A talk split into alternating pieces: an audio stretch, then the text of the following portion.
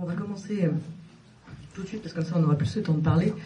Parce qu'on est tenu par le temps, il y a une séance dans cette salle euh, ensuite, une séance de Power Rangers 12, à laquelle vous n'êtes pas conviés. En revanche, vous êtes conviés ensuite à passer dans l'espace VR. Euh, grâce à votre petite contre-marque orange, vous pourrez faire une expérience utilisateur sans laquelle tout ceci serait vain. Non, pas du tout. Tout ceci serait passionnant, quoi qu'il arrive. Je remercie les partenaires. Je, regarde mes partenaires. Oui, école de la SRF veut dire partenaire. Je reconnais plein de visages amis dans la salle, donc ça veut dire que vous êtes un peu familier de nos rendez-vous, euh, on va dire, bi, bi, six annuels, six fois par an. Euh, nos partenaires, la région Île-de-France et la SACEM. Non, et quoi? La SACD Ouais la SACEM parfois aussi, une fois par an, quand on fait sur la musique. Mais c'est pas du tout le cas. Ce soir, on va parler de VR, euh, de réalité virtuelle, et avec un, panel d'experts euh, que je vais vous présenter euh, tout de suite, mais je vais vous faire un petit, un, rapide mot d'introduction que je vais retrouver avant de vous le faire. Je remercie aussi, oui, pardon, le MK2 et Elisha Kermitz pour ce partenariat qui nous permet justement de vous proposer les deux, la discussion et puis le film qui sera I Philippe de Pierre Zandrovitch. Voilà. Euh, VR et cinéma, VR et réalisateur, euh, on a eu des annonces ces jours-ci, notamment par le biais du Festival de Cannes. Euh, Minaritu va présenter un, film en VR pour la première fois au festival. Aujourd'hui, Ridley Scott a, annoncé qu'il lançait sa structure dédiée à la VR. Ce sont des annonces assez chics qui sont euh, symptomatiques du fait que les liens entre VR et, cinéma, les passerelles euh, sont assez évidentes. Euh, il y a l'idée quand même, il y a une espèce de méfiance quand on parle aux, gens du cinéma de la VR. Il y aurait l'idée que c'est une espèce de gadget, que c'est quelque chose de marketing, euh, et, et qu'il y aurait quelque chose de l'ordre de, de l'art forain, quasiment, parce que les premières applications, on va dire qu'elles sont, c'est un peu le, le, saut à ski, le manège, ou alors ce serait quelque chose de, la pornographie, ou alors... Euh, euh, le, tourisme, euh, visiter les, grandes plaines de la toundra sans sortir de chez vous. Euh, toutes ces applications, ces implications aussi, bah, elles sont pas si éloignées en réalité des débuts du cinéma, qui était un art forain, un art de la pornographie, un art du tourisme aussi. et, c'est le début de quelque chose, c'est le début surtout d'une nouvelle forme, d'un nouvel espace de mise en scène. avec des nouvelles écritures scénariques, avec une nouvelle écriture visuelle, sonore, et nous on pense que c'est que, c'est justement des opportunités de mise en scène renouvelées. Euh, et qu'on est, euh, on est face à, on est proches tous de, de, vivre notre entrée en gare du, en gare de la Ciotat du train, ou plutôt notre entrée du train en gare de la Ciotat, ou alors c'est ça, c'est ça, et que et que tous, on est tous, on est tous pas loin de le vivre. Euh, parce que la VR, c'est aussi avant tout une expérience démocratique. Il peut y avoir quelque chose comme ça qui peut avoir l'air un peu techno, technique, mais euh, on, l'associe souvent aux jeux vidéo. C'est vrai qu'il y a une application, une implication et des, applications possibles en jeux vidéo qui sont immenses. C'est même le jeu vidéo qui a commencé à, utiliser la VR, mais dès les années 90 euh, chez Sega. Euh, mais il y a, y a une, contrairement aux jeux vidéo, ça réclame pas de savoir-faire, ça réclame pas euh, de, oui, une, comment dire, une, une application du joueur, c'est beaucoup plus démocratique. Ma grand-mère peut le faire alors qu'elle peut pas jouer à la PlayStation. C'est pour ça aussi que ça va être euh, absolument décisif. Excusez-moi. C'est décisif si jamais les créateurs le, le prennent en charge. Ici, c'est pas Red Bull. Pour l'instant, c'est un peu Red Bull euh, qui le prend euh, en charge. Et nous avons autour de la table justement des créateurs, Nicolas Peffailly, euh, scénariste, Arnaud Collinard, producteur chez Agathe Film, Chloé Jarry, productrice chez Caméra Lucida, et Laurent Mazin, metteur en scène, qui tous sont des pionniers de cette forme nouvelle et, de, de, formes qui sont très différentes parce que bon, on va dire que le point commun la VR, c'est l'expérience immersive, mais que ça peut être une expérience qui est documentaire, une expérience de fiction, euh, une expérience euh, interactive ou non, une expérience euh, en prise de vue réelle ou au contraire dans un univers 2D ou 3D, une expérience d'animation. Donc il y a tout le champ des possibles comme ça de, de, la mise en scène. Et ce, ce, grand point commun, effectivement, c'est l'immersion et et qu'est-ce que c'est que cette immersion? C'est l'engagement, du un engagement différent du regard du spectateur et de son corps. Moi, mon train en gare de la Ciotat, par exemple, c'était à Sundance en 2014, puisque l'AVR a maintenant euh, des, vraies sélections parallèles dans les grands festivals américains notamment. Euh, et c'était une expérience documentaire, immersive, euh, et c'était un documentaire sur une exécution militaire en 1973 au Chili. Voilà. Et il se trouve que j'étais dans une pièce et qu'il y avait une légère interaction. C'est pour passer d'une tranche de récit à une autre, il fallait fixer un objet suffisamment longtemps pour que cet objet vous emmène à la strate successive. Euh, et au bout d'un moment, j'avais regardé plusieurs objets qui m'avaient raconté l'histoire et soudainement j'étais bloqué dans cette pièce. J'arrivais plus du tout à sortir de cette pièce. J'arrivais pas à accéder à la dernière strate du récit qui était accéder à un souvenir. Et, et finalement, j'ai fait quelque chose que j'avais jamais fait dans ma vie. Je me suis dit, bah, si c'est un souvenir, c'est que c'est derrière moi. Et si c'est derrière moi, bah, il faut que je me retourne. Et donc, je me suis retournée pour la première fois de ma vie de spectateur. Je me suis retournée et j'ai vu une lumière dans mon dos. J'ai regardé cette lumière qui m'a emmenée jusqu'au souvenir. Et ça, c'est une expérience absolument nouvelle, euh, absolument bouleversante. Euh, c'est une nouvelle expérience de, de, spectateur et c'est une expérience d'engagement. Euh, et là où, où, la VR, il faut la penser, comment dire, comme un espace de mise en scène et où on peut la penser en lien avec le cinéma, c'est l'endroit où elle nous propose une expérience de spectateur et donc de mise en scène radicalement différente parce qu'elle nous engage. Et qu'on peut dire que jusqu'ici on fait un peu l'apologie de la VR comme ça, un peu comme une espèce de futur ou un peu spectaculaire, un peu techno, mais en réalité, en tout cas on peut le dire un peu ce soir avec autorité, parce que l'avantage des nouvelles formes c'est qu'on peut les, les penser librement et de façon un peu courageuse. La VR, l'endroit où elle peut être décisive, c'est finalement pas dans le spectaculaire, c'est possiblement dans l'intime. Euh, dans l'intimité euh, qu'elle crée avec un décor, un personnage, euh, et dans cette idée qu'il y aurait là une réduction d'altérité, voilà, un nouveau rapport à l'identification, comment on s'identifie à une situation, et que, et que cette identification procéderait de l'empathie, d'une empathie peut-être plus grande, et que donc la, VR serait une arme, pour le coup, une arme de l'intime, le spectacle de l'intime, et donc possiblement, aussi une nouvelle éthique du spectateur. Voilà, c'est une pensée nos amis vous le raconteront sans doute, mais moi peut-être ils me contrediront. Euh, mais on écrit en pensant sans cesse au spectateur, sans cesse à son expérience. Et penser sans cesse au spectateur, c'est créer une nouvelle éthique d'écriture. Et on peut même penser du coup que c'est une nouvelle politique d'écriture, que, c'est une politique des auteurs qui est aussi une politique des spectateurs. Et que donc c'est aussi une forme qui porte en elle une nouvelle éthique et une nouvelle politique qui me semble passionnante. Je pense que nos, les projets, les différents projets dont on va vous parler ce soir, posent ces questions de toute façon. Ils apportent des réponses différentes. Et on va tout de suite commencer par le premier, dont on va vous projeter le teaser derrière nous, qui est le, projet produit par Chloé Jarry, qui s'appelle The Enemy. Cette introduction était très longue, très longue et très confuse, mais elle est passée.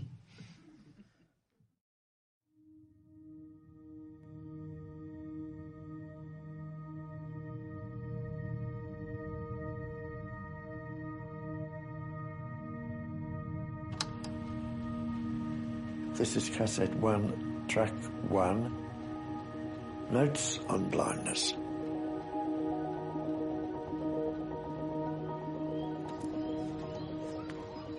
Sitting in the park with the children, I hear the footsteps of people walking past me, rustling of the newspaper, murmur of conversation. The myriad voices and sounds create a panorama of music and information.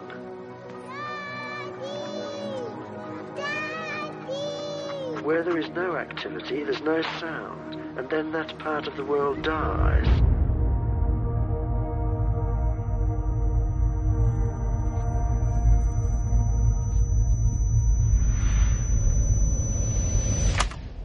The earliest experience of panic took place in the middle of December. I left the house but had only gone about a hundred yards when I was aware of a growing feeling of doubt and uncertainty.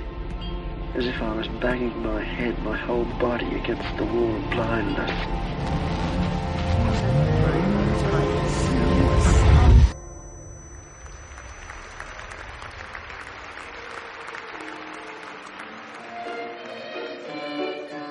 As one goes deeper into blindness, the things which once one took for granted, then tried desperately to compensate for, in the end, cease to matter.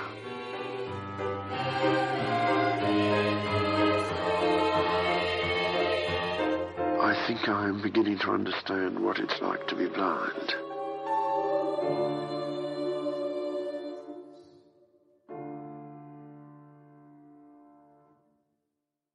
Oui.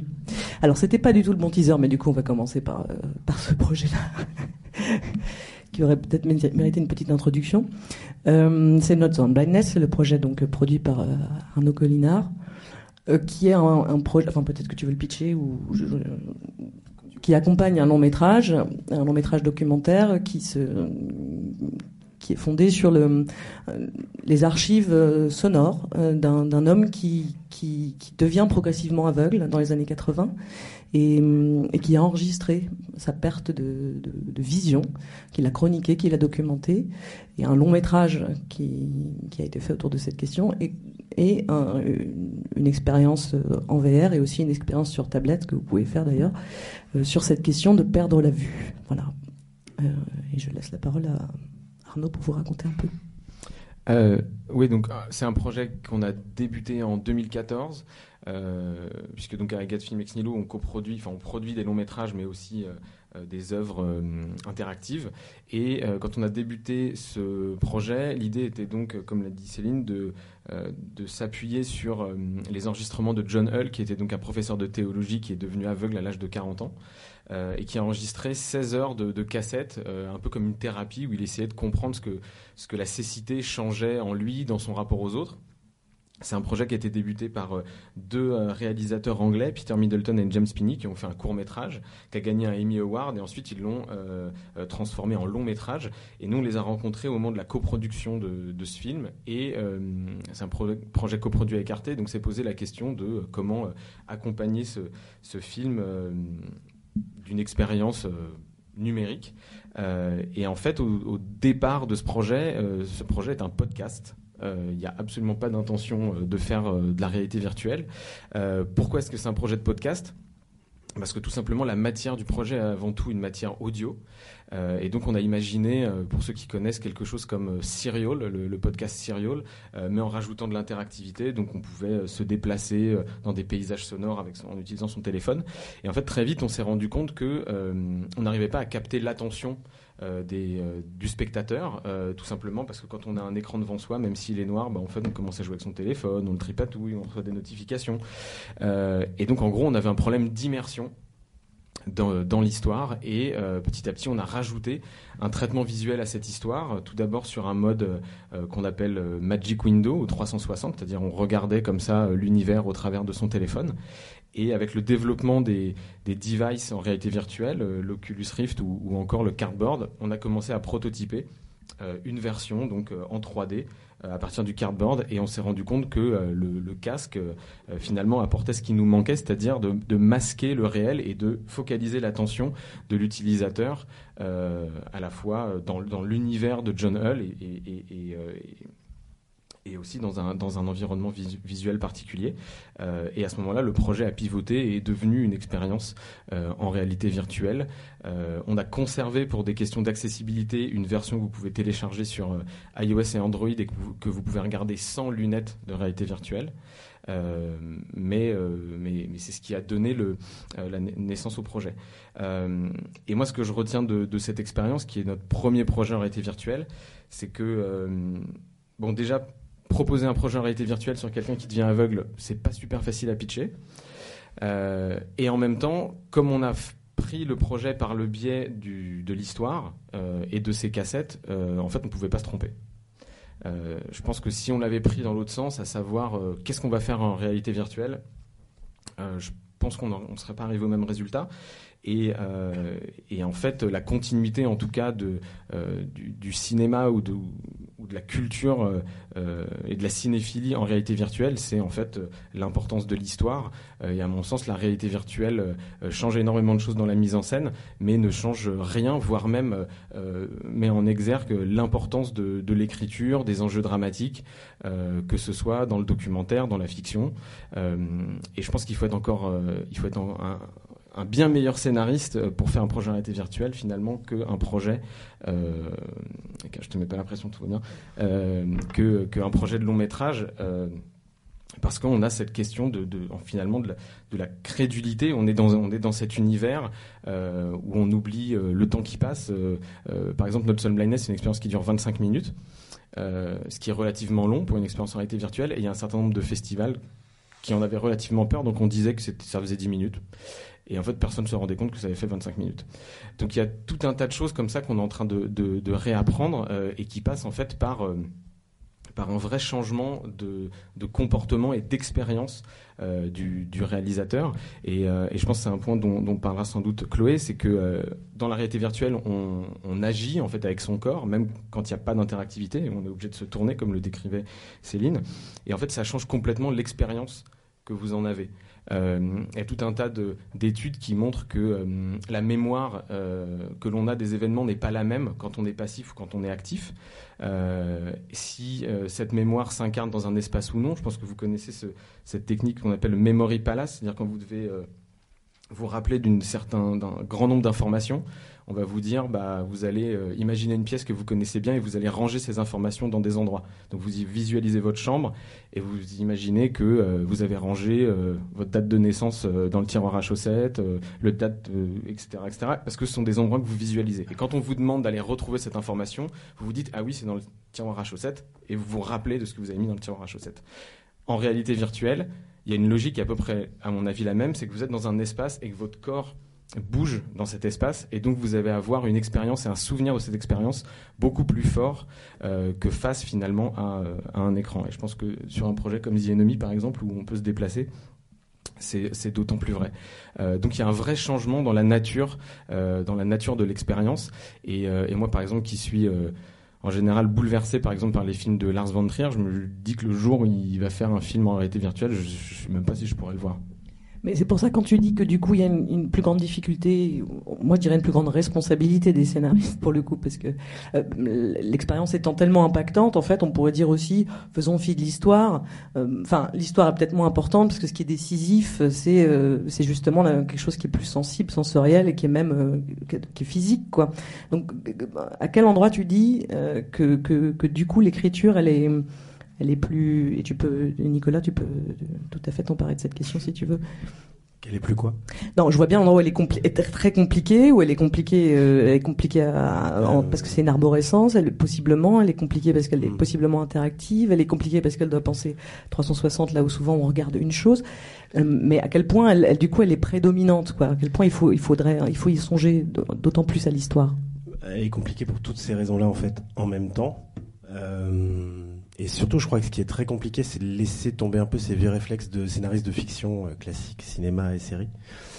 Et de reprendre, ça m'a pris beaucoup de temps hein, de, comprendre que le projet sur lequel je, travaille n'était pas du cinéma alors que tout le monde me le disait. Mais entre le savoir et, le, et pour moi, j'ai juste une façon assez simple de résumer ça, mais c'est très compliqué en fait, de l'intégrer, de le digérer et du coup de créer quelque chose à partir de ça. C'est qu'on écrit une fiction et euh, on ne contrôle pas le regard de l'utilisateur. Donc, pour la fiction, je parlerai peut-être tout à l'heure euh, sur laquelle je travaille, on peut rentrer dans la tête de quatre passagers assis dans un carré de train, donc avec une immobilité totale.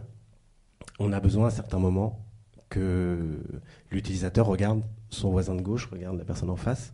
On n'a aucune certitude. Donc en fait, on appelle ça, je crois, des points d'intérêt, point of interest en anglais. Beaucoup d'anglicisme. Et ça, euh, c'est extrêmement compliqué de, de trouver des choses qui sont en harmonie avec ce qu'on aimerait vraiment écrire artistiquement sans que ça fasse gadget. Et on est, en fait, j'ai l'impression qu'on est, euh, c'est pas qu'on est, on est même plus vraiment scénariste, je crois. En fait, on est un mélange de, on est assez scénographe déjà, parce que dès qu'on a une fiction qui se, qui, qui, qui est, euh, nous c'est du 180 parce qu'il n'y a pas vraiment d'intérêt de regarder le, le dossier de siège derrière soi. Mais si on est sur du 360, euh, il y, a, y, a, une vraie chorégraphie à mettre en place. Il faut penser à plein de détails. Il faut aussi arriver à imaginer que si on rate ou l'utilisateur rate, parce que c'est un peu de sa faute aussi parfois, donc euh, on ne l'épargne pas, euh, ben, il faut essayer de relancer euh, euh, ses points d'intérêt pour le forcer à regarder exactement l'endroit, parce qu'on a besoin qu'il ait une information à ce moment précis sans tomber dans l'artificialité. Enfin, en tout cas, moi, j'ai pas. Enfin, de toute façon, on dira tous à peu près la même chose. Je pense. Je, euh, c'est très expérimental, donc j'ai du mal encore un peu à théoriser, mais, en termes de prise de tête, la migraine revient rien que de vous en parler. Et c'est pas fini. C'est juste une façon de réinventer quelque chose qu'on peut espérer contrôler. Donc, il faut faire comme si, euh, comme si on allait y arriver, euh, sans être absolument jamais sûr de rien. Donc oui, c'est de la scénographie et c'est euh, et euh, c'est l'acceptation de la du non contrôle de du spectateur qui d'ailleurs n'est pas vraiment un spectateur. Et juste pour terminer, et de penser l'œuvre pas comme une fiction mais comme une expérience qui englobe aussi tout ça, notamment la fiction. Toi-même, tu es scénographe. Ouais. Donc, qu'en penses-tu de cette convocation de la scénographie et qu'est-ce que, qu'est-ce que tu, qu'est-ce que tu peux nous dire sur l'écriture? Enfin, peut-être, on va, on va, on va pitcher ton. ton... Ouais. Il, y a les, il y a les images euh, derrière. Parfait. Euh, donc, Les Falaises de V, c'est une, une fiction qui dure, qui est en deux parties. Donc, pour l'instant, la première partie est, est, est montée et finalisée. Euh, vous enfilez le casque. Quand vous êtes spectateur, vous êtes sur un, sur un dortoir d'hôpital. Alors, euh, moi, je viens du, spectacle vivant, donc c'est un dispositif qu'on distribue à la fois dans le spectacle vivant et dans le circuit, je dirais, de la, VR. Et euh, dans le spectacle vivant, c'est très intéressant parce que vous, arrivez donc dans un dortoir où il y a une dizaine de lits, on vous donne des surchaussures, un collier pour les yeux, et vous entrez dans cette intrigue. Euh, le, le principe est simple, c'est il y a un dans une société futuriste, futur proche, on propose aux détenus pour des longues peines de, il y a un amendement qui vient de tomber qui s'appelle l'amendement réciprocité et qui dit ben, vous avez des, longues peines, donnez vos organes et vous aurez des, années de, remise de peine. Et le, le, personnage principal que vous incarnez euh, va faire ce pacte-là euh, en donnant ses yeux. Donc il va, on va traverser les 24 heures qui précèdent sa décision définitive d'abandonner ses yeux. Alors on va lui donner un, une espèce de d'ersatz électronique de moindre, de moindre qualité et il a la visite d'un certain nombre de personnes. Ce qui est intéressant, c'est que le, postulat d'écriture il est suffisamment violent pour qu'on n'ait pas du tout eu envie. Euh, tout le monde a très peur quand on raconte ça, mais il n'y a pas d'hémoglobine. L'horreur survient de façon extrêmement délicate et raréfiée parce que la simple expérience psychique de ce pacte-là, elle est, très violente et on, cherche une écriture qui, tout en feignant le naturalisme, est à la lisière de l'inconscient. C'est-à-dire que j'ai demandé aux acteurs de jouer de façon assez naturelle, on va dire, sur des, postulats improbables, mais du coup ils viennent donner toute leur vie, toute leur âme, donc il n'y a pas du tout d'effet de science-fiction, de trucs Star Wars ou de choses comme ça, et, bon, voilà, ça a produit un, drôle d'effet. Donc pour revenir aux questions justement qui nous qui nous agitent, euh, ce qui m'intéresse, plus, il y a plusieurs choses sur la question de l'écriture. La première, effectivement, nous, on a eu les mêmes reproches, c'est-à-dire on nous a dit, ouais, mais c'est dommage, on est sur un point de vue fixe. Euh, pourquoi est-ce que vous faites pas de l'écriture à 360, comme si c'était dégradant de ne pas travailler pour l'intégralité du spectre? Alors que là, quand je vous regarde, la relation habituelle et celle que vous avez aussi, elle est vectorisée, elle est polarisée. C'est-à-dire qu'il y a un, une zone chaude et dominante et une zone attentionnelle dont vous savez qu'elle est susceptible, quelqu'un est susceptible de, gueuler là-bas et puis vous allez tous vous retourner, mais vraisemblablement ça n'adviendra pas. Donc dans notre fiction, on garde cette zone de risque sans être pour autant une zone du spectaculaire et ça c'est euh, c'est une chose qui me paraît importante c'est-à-dire de dire c'est pas parce qu'on a un outil qui a la virtualité du 360 qu'on est obligé à tout prix de faire une démonstration de de, de circularité euh, la, deuxième chose euh, c'est aussi de se dire euh, que ce qu'on doit fabriquer, et moi je viens du, théâtre et du spectacle vivant, et, dans le spectacle vivant, il y a très peu de moyens, ou alors ils sont très lourds, de coercition attentionnelle, c'est-à-dire de vous obliger à regarder un acteur. Vous pouvez toujours, vous avez déjà fait cette expérience-là, en tout cas moi elle est plus rare au cinéma, mais on peut regarder dans les cintres, dire tiens, ils ont accroché un projecteur là-dessus, euh, ah, il y a un truc qui est suspendu, vraisemblablement ça va tomber. Euh, on peut pas, euh, on peut pas vous dire regardez ça et regardez précisément sa main, alors que le cinéma a cet impact-là de dire si tu veux, je veux que tu la regardes dans les yeux, tu vas la regarder dans les yeux. Donc, ce qu'on doit faire au théâtre, et ce qu'on fait un peu, et même dans une plus grande mesure, me semble-t-il, euh, euh, en VR, c'est de fabriquer des accidents heureux. C'est pour ça qu'il y a un sentiment de chance et de miracle quand ça se produit, parce que on a anticipé, il y a une espèce de zone d'anticipation en se disant on aimerait, on aimerait capter votre désir, mais c'est plus que ça relève presque plus de, je dirais pas de la manipulation, mais de l'hypnose, du charme, du sortilège pour vous accompagner dans la vision, beaucoup plus que dans la, voilà, dans la, dans la coercition. Et donc c'est vrai que c'est cette écriture-là qu'on doit trouver, c'est-à-dire de se dire comment je vais créer une chance. Nous, dans les falaises, euh, il y a des moments qui sont à dessein flottants, c'est-à-dire qu'on n'espère pas capter le regard du spectateur. Euh, peux continuer. Je, reprends. On a, il y a, je veux dire, dans les grandes fictions, dans les grandes, pardon, catégories narratologiques, donc dans, de conduite du récit, il y a, euh, je, reprends Jeunette, mais je trouvais ça passionnant. Il y a la notion de diégèse que vous connaissez vraisemblablement, qui est la conduite du récit, et de l'autre mimèse, qui est tout ce qui relève de la de la description. Et, euh, et je, je me suis dit avec assez d'évidence, je me suis dit, mais ce qui est terrible, c'est qu'on est pris sur un continuum de possibilités qui va de la pure contemplation, qui serait du côté de la mimesse, c'est-à-dire de dire habiter un espace, habiter une image que j'appellerais presque moi une espèce d'image-espace, c'est-à-dire que ça, n'est pas simplement une rencontre avec une image, c'est une rencontre d'un corps avec un espace. Donc il faut laisser le temps de cette habitation et en même temps il faut conduire un récit. Et c'est extrêmement ténu et compliqué de tenir les deux. Donc nous, on a choisi, même si ça ne se voit pas, vous, n'en verrez pas les coutures, il y a des moments où vous flottez, et par chance et statistiquement, ça arrive dans 97% des cas, vous, à force de flotter, vous allez voir quelque chose qui est un indice qui vous, qui vous ramène à la fiction.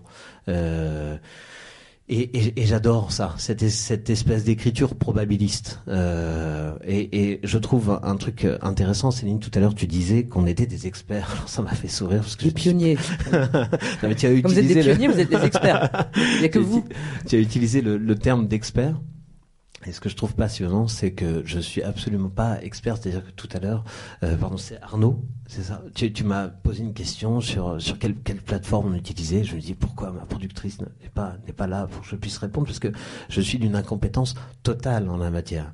Et ce qui est beau, c'est que je suis d'une incompétence technologique très grande. Mais par contre, j'allais dire j'espère, en tout cas j'en fais le vœu, d'une forme de compétence sensible. C'est ça qui est, qui est, qui est passionnant. C'est-à-dire que c'est pas par le biais de la technologie que je suis euh, rentré.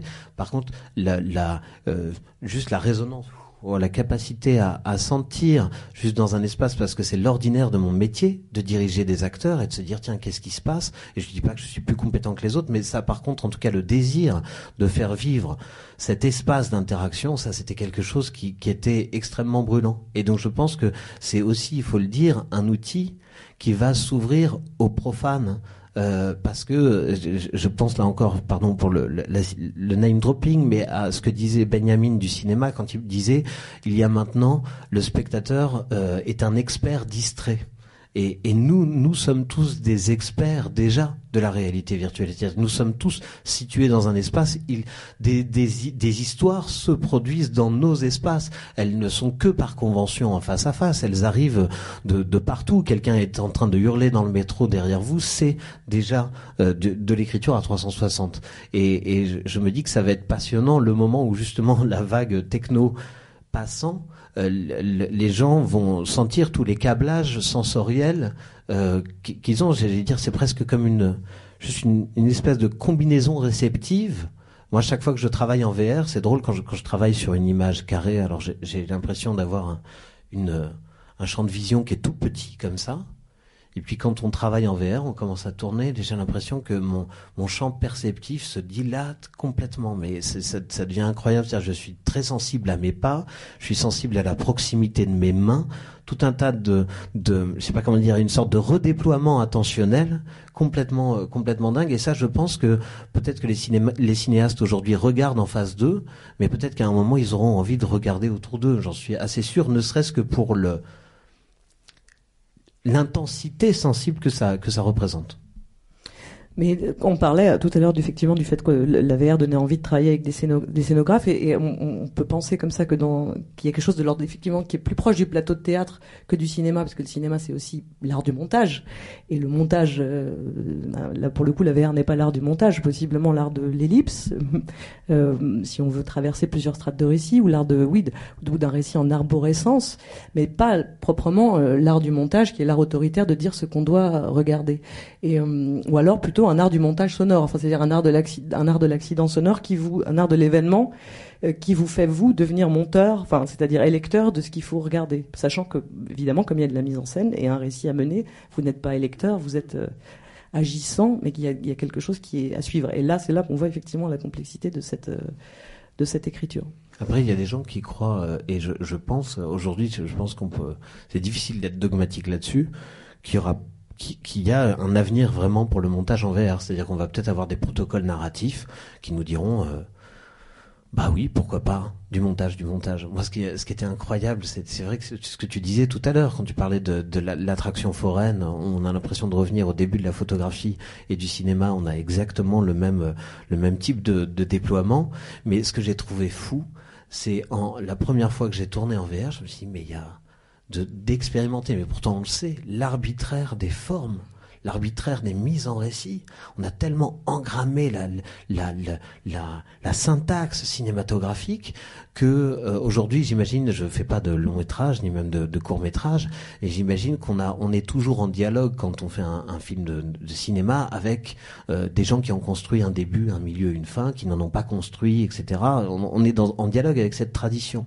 Mais là, on se dit, mais pourquoi? Des gens disent que ça doit durer 5 minutes, 10 minutes pour j'adore. Et la virginité du spectateur est la même. C'est-à-dire que s'ils entraient dans notre expérience, ils se diraient au bout de deux minutes, non, je m'emmerde. Sauf que comme ils ne sont préparés à rien, qu'il n'y a pas de syntaxe, d'horizon d'attente qui est déjà fabriqué, eh ben, euh, on a la virginité des réalisateurs et du public pour l'instant. Et j'espère que cette ouverture-là euh, des, modèles, elle va, durer, qu'on va pas la rétrécir trop vite. Il y a un effet, on, a l'impression de vivre un moment de, des primitifs, quoi, des primitifs d'une nouvelle forme, et avec du coup aussi des, une espèce de, j'ai le sentiment d'un appétit pour une forme d'évidence aussi de ce que propose cette forme, par exemple, euh, l'idée d'être dans la tête de quelqu'un, euh, qui, est, qui pour le coup là est déjà une forme euh, qui est qui qui qui, qui, s'éprouve très vite euh, qui les, les, films qui sont qui ont été écrits le plus vite comme ça mais aussi dans l'innocence dans la naïveté du possible de ce que permet l'immersion c'est des films où on est dans la tête de quelqu'un euh, et puis il y a aussi maintenant des films où on n'est pas dans la tête de quelqu'un. Et ça, ça va très vite. Euh, mais il y a, mais il y a aussi du coup le plaisir d'aller vers une forme de d'évidence de l'expérience et, et, et, qui fait qu'on se sent effectivement, enfin on vous sent parce que moi je, je, je je, je ne l'ai pas fait, hélas, pas encore. Euh, mais voir, oui, de, de, on se sent primitif.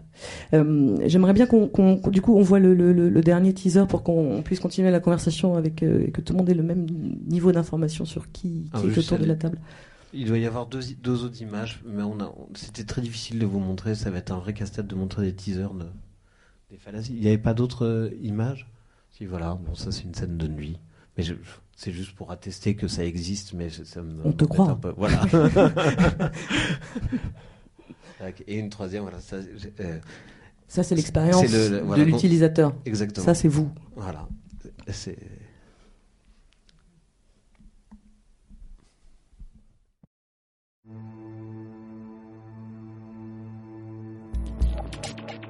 This project was born out of frustration as a photojournalist. I have covered conflict for the last 18 years, and I knew I could not just do the same when I became a father. Yet, I was not done with trying to understand wars. My friend in Israel, when they know I'm heading for Gaza, cannot help themselves but to wish me luck and to stay safe. They believe a lot of people in Gaza are irrational. But also when I spend weeks in Gaza working and I'm about to return to Israel, my Palestinian friends are telling me exactly the same. Just be careful there. So there is a bigger story than the war itself, and perhaps this is the one I need to explore and share.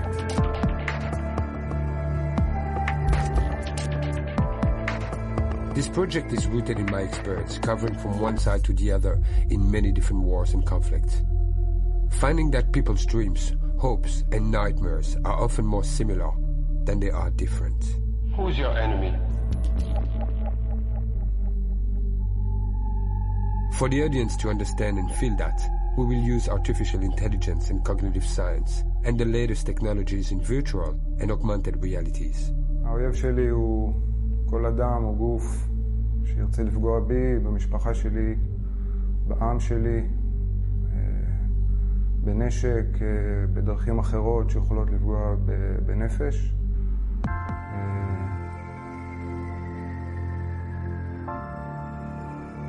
Fox Harold, a professor and the founder of the ICE Lab at MIT, will provide the analytical backbone.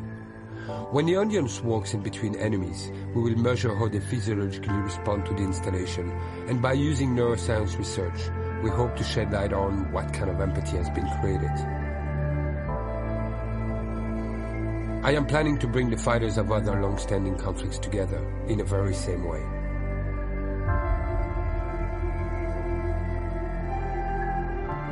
You create an enemy as a kid without having met your enemy, because the society around you has created an enemy in the other. So the question is, could I be you if I was on the other side?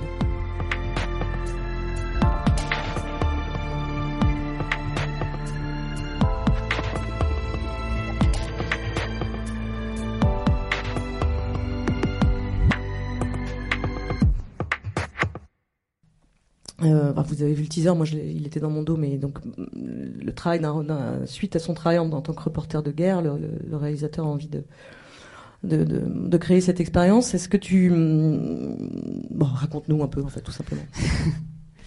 euh, ouais, alors je sais, je sais plus très bien par par quel bout le prendre, mais donc ce projet, si je le si pitch en, en deux secondes.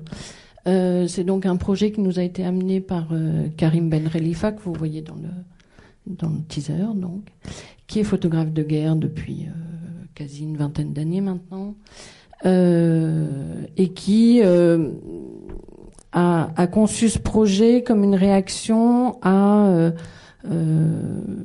à son expérience de photographe et à peut-être une espèce, lui il dit une frustration, je sais pas s'il le dirait encore comme ça maintenant, mais mais en, tout cas euh, à être allé un peu au bout de comment son travail de photographe a finalement pas réussi à changer euh, l'image que les gens ont de la guerre. Et, pour lui, c'était euh, vraiment très important, c'est-à-dire qu'il a pris des, risques pendant 15 ans. Il a vu des, des, gens autour de lui partir. Tout ça pour juste se dire en fait, faut que les gens comprennent, faut que ça s'arrête, faut que la guerre. Enfin, voilà, c'est c'est un travail de militance, de, de se dire euh, euh, quand les gens vont voir ce que c'est vraiment la guerre, et aussi les gens évidemment qui qui la vivent au, au quotidien, avec euh, un, un, travail qui qu'il fait depuis le début sur des, des conflits de très longue durée où les les gens en plus euh, naissent là-dedans, euh, s'engagent finalement dans la guerre sans, parce qu'ils n'ont pas le choix, tout simplement, parce que ils vivent dans des zones où, où, on te dit pas bah tu veux y aller ou tu veux pas y aller, euh, tu fais ton service militaire ou pas. Non, c'est juste tu y vas parce que la vie elle est comme ça. Quoi. Euh, et, euh, et, donc euh, lui son, son, travail de photographe il, il, servait pour lui à ce que à la fois nous vous enfin tout le monde se rende compte qu'il fallait que ça cesse. Et euh, bah, il s'est bien rendu compte que ben non, ça ça marche pas. C'est-à-dire qu'on a beau regarder euh, des, photos dans les magazines, euh, aussi belles ou aussi touchantes qu'elles soient, bah, finalement on tourne la page et puis après on a une pub pour Chanel et c'est pareil quoi. Et, donc quand, Karim a, découvert la, VR il y a quatre ans maintenant, on a commencé à peu près peut-être quelques mois euh, avant notre Blindness, mais euh, 2013, il s'est dit, euh, ben voilà, j'ai peut-être mon, train qui arrive dans, la gare de la Ciotat, mais en tout cas, j'ai peut-être un médium où les gens, ils vont être immergés là-dedans et ça va tellement les euh, les impressionner, et ils vont avoir cet effet waouh wow, dont on a parlé pendant plein de temps. Et en tout cas, du coup, on va on va réussir à toucher autre chose chez eux que que juste cette fameuse page qu'on tourne et qu'on oublie. Donc, une fois qu'on a dit ça, euh, on n'a rien dit. C'est-à-dire que moi, je reçois une page, une page A4 avec un, un concept de projet. Euh, on savait pas très bien comment on allait le faire. On savait pas du tout même si c'était faisable. Et euh, en tout cas, on part d'une d'une situation euh, qui est euh, des zones de conflit où on peut aller euh, tourner dans des conditions qui sont pas ultra simples, mais mais voilà, il y en a eu déjà plein hein, des films sur sur les guerres, donc c'est faisable. Et et finalement, le, la volonté de, de Karim, c'était de nous dire, en fait, ce que je voudrais, c'est que les gens ils soient pas dans la guerre, parce que ça, il est hors de question qu'on recrée une fausse guerre. euh, qu'on ou qu'on les mette dans une espèce de, de jeu vidéo où ils vont avoir l'impression que c'est la guerre, ils vont avoir peur cinq minutes, puis ils vont sortir du casque et finalement ils vont aller boire un café, et tout va bien. Mais où on va leur faire vivre une expérience. Et là, on revient à l'idée de l'expérience dont on parlait tout à l'heure. Euh, et chez, chez Karim, c'était c'était très fort, c'est-à-dire on va pas leur montrer un truc, on va leur faire vivre quelque chose. Et, euh, et cette, cette chose, c'est euh, ce, cette rencontre avec euh, des combattants qui, bah, comme vous l'avez vu, euh, sont des, des personnes réelles qui ont été filmées euh, dans différentes zones du globe.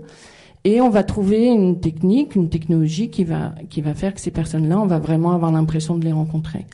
Et qui dit rencontrer, c'est pas seulement de les voir, c'est pas seulement qu'ils soient en face de vous, c'est qu'ils aient euh, un- une taille, un volume, qu'ils aient euh, un, body language, c'est-à-dire qu'ils ils bougent euh, en face de vous, à côté de vous, peut-être même derrière vous, enfin partout autour de vous, et que cette façon de bouger soit vraiment la leur, et que du coup vous ayez vraiment le sentiment, en sortant de cette expérience, d'avoir rencontré ces personnes-là. Donc ça, c'était le concept au départ. Euh, voilà, en trois ans et demi de production, euh, ça sort dans un mois. Donc, euh, on vous invite à, à venir le voir, à venir l'expérimenter. Pour arriver jusque-là, euh, bah, c'est un peu ce que ce que vous disiez tout à l'heure, c'est-à-dire qu'on a évidemment utilisé euh, de la scénographie, parce qu'en fait, ce qu'on ce qu'on fait nous, c'est qu'on part du réel mais on reconstruit tout, c'est-à-dire que ce que vous ce que vous vivez là, euh, ce, ce dans quoi on vous met, c'est pas de la fiction, ça n'est que du réel, mais c'est entièrement en 3D. Donc euh, ça c'était déjà une, ga- une gageure de se dire voilà, vous allez être face à des gens en 3D, vous allez vraiment avoir l'impression de les rencontrer. Euh, c'est pas un truc si évident. Alors pour pour qu'on arrive à se convaincre nous-mêmes et, Karim d'abord que bah, qu'on n'était pas dans n'importe quoi. On s'est dit le seul moyen, c'est qu'on arrive à le tester.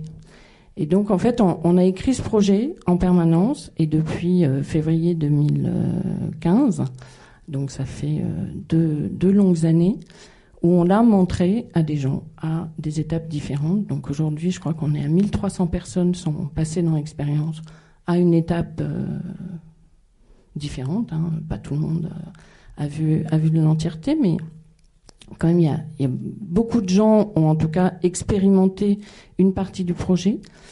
Et on a utilisé évidemment tous les retours, tous les, euh, tous les sensations que les gens nous- ont bien voulu nous partager. Et puis ce qui est super, c'est que quand les gens sortent de Enemy, ils n'ont qu'une envie, c'est d'en parler. Donc euh, du coup, on, est, on est à la sortie quand ils enlèvent le casque et, et on écoute et on discute avec eux. Et, ça demande beaucoup, beaucoup, beaucoup de, temps, d'énergie, euh, d'argent aussi, hein, euh, soyons clairs.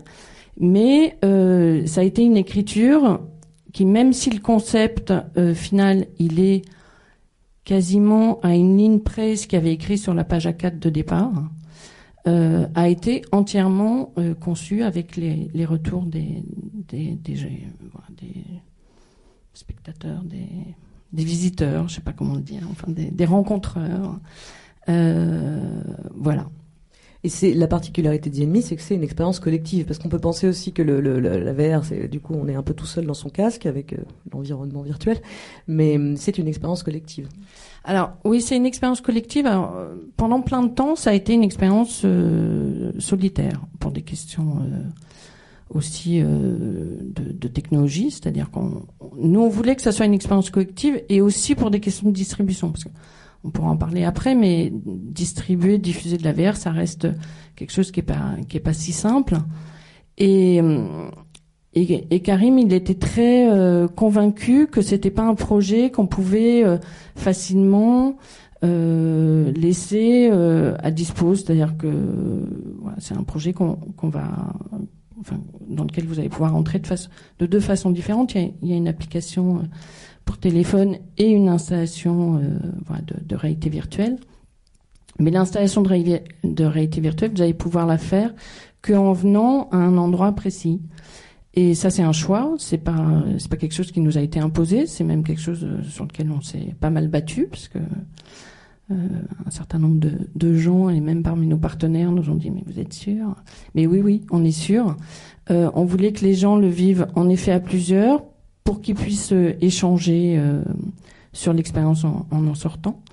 Et on voulait que, pour que ça soit une expérience finalement exploitable, il fallait qu'il y ait un certain nombre de gens qui puissent passer en même temps. Euh, et donc, bah, depuis un an à peu près aujourd'hui, on, a testé du multi-utilisateur. Alors ça change plein de choses, et ça a été une nouvelle étape de test évidemment, parce que bah, tout d'un coup d'une expérience très intime, où on est dans un espace dans lequel on pouvait marcher déjà, hein, parce que ça, ça a été des, dès le départ euh, cette volonté d'avoir vraiment tout le corps engagé et que euh, dans cette rencontre avec ces combattants, euh, ça soit pas euh, une manette ou un eye gazing qui vous rapproche de l'un ou de l'autre, mais vraiment vos pieds. Et que quand c'est vos pieds qui marchent, bah, c'est votre cerveau qui a décidé que vos pieds allaient marcher. Et donc ce, geste de faire, enfin qui est très naturel, hein, de se rapprocher de quelqu'un, avec ses pieds, euh, il engage tellement de choses que, enfin, sans rire, il y a, plein de gens qui le font pas. En fait, on, a des gens qui sont dans cette expérience et qui vont mettre 3, 4 minutes, 5 minutes, c'est assez long, 5 minutes quand vous êtes dans un casque, euh, à ne pas vouloir se rapprocher d'un ou l'autre des, combattants.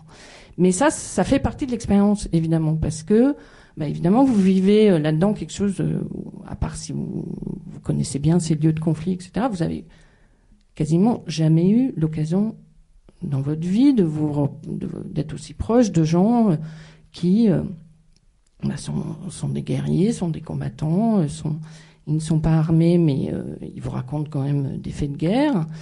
Et d'arriver à se décider à se rapprocher de l'un ou de l'autre, euh, de l'un d'abord et puis de l'autre, puisque comme ils sont à deux endroits de la pièce, bah, il faut bien choisir. Vous ne pouvez pas vous rapprocher des deux en même temps, ni même euh, vous pouvez vous en éloigner. Il y a un point dans la pièce où vous êtes aussi loin de l'un que de l'autre. Mais voilà, le, but de l'expérience, c'est quand même de, vous en rapprocher. Ce qu'on a voulu, c'est que vous ayez toute liberté de le faire à votre rythme et à votre euh, finalement, euh, sans que rien ne vous dise allez là, allez là. Voilà, vous avez vraiment une impression de liberté totale. Et ce que vous faites de cette liberté-là, euh, c'est ça qui fait votre expérience. Alors, je pourrais vous raconter, parce qu'en plus, il y a de la l'intelligence artificielle dedans qui va faire que votre expérience n'est pas tout à fait la même selon votre déplacement dans, dans, bah, l'ensemble de l'espace. Donc euh, ça, c'est, pour en rajouter un petit peu plus. Euh, mais euh, voilà, venez le vivre et puis vous, vous verrez. Il y a que deux, il y a que deux combattants à chaque fois en même temps que toi dans la pièce et ils sont chacun d'un des camps Voilà, exactement. Oui, c'était peut-être pas, très clair, mais en effet, le, l'expérience euh, est sur trois conflits euh, du monde euh, Israël-Palestine, le Congo et le Salvador.